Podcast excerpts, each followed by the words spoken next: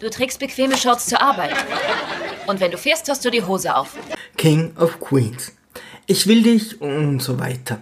Arthur hat sich eingehend mit seinem Körper beschäftigt, seinen Ausschlag mit Fensterkit behandelt und wartet, bis Doug beim Frühstück ist, um ihm die anregenden Bilder zu zeigen. Du kannst die Fotos behalten. Die kriegen noch bessere. Tim und Dorothy Saxkey kündigen sich an, doch da Carrie die beiden verabscheut, trichtet sie Doug ein, jeden Vorschlag präventiv abzulehnen. Bei einem kleinen Kuchen und zuckergesüßten Tee erzählen sie inspirierend von ihrer bevorstehenden Trennung und bitten ihre beiden Lieblingsnachbarn, ihren Urlaub in den Hamptons anzutreten.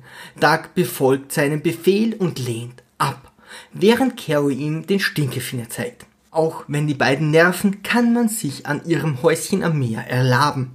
Und so muss Doug Tim anrufen, wobei Carrie freundlicherweise die Nummer wählt. Wenn man telefoniert, ist das Wählen ja immer das Schwierigste.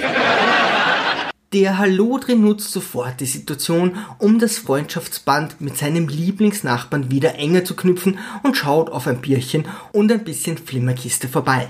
Gleich darauf kündigt sich auch Dorothy bei Carrie an, die jedoch gewieft genug ist, Richie für sich ins Rennen zu schicken.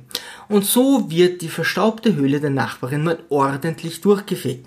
Da unser Casanova überraschenderweise keine langfristigen Ambitionen hat, zwingt ihn Carrie die Schabracke noch bis zu ihrem Urlaub durchzubimsen.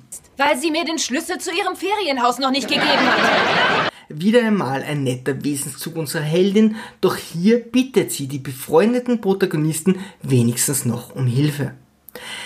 Nach dem nächsten Stelldichein flieht Richie zur nahegelegenen Wasserstelle, als plötzlich auch Tim bei Dark auftaucht.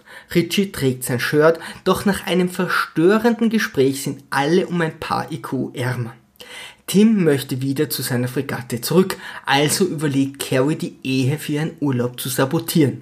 Währenddessen schießt du Tim, wenn du mal wieder mit ihm Tontauben schießen gehst, in den Fuß. Und langsam erhebt sich unsere Lieblingspsychopathin vollständig. Über ein Like und ein Abo würde ich mich sehr freuen. Liebe Kreativskeptiker, Segel immer straff halten und auf zum Horizont.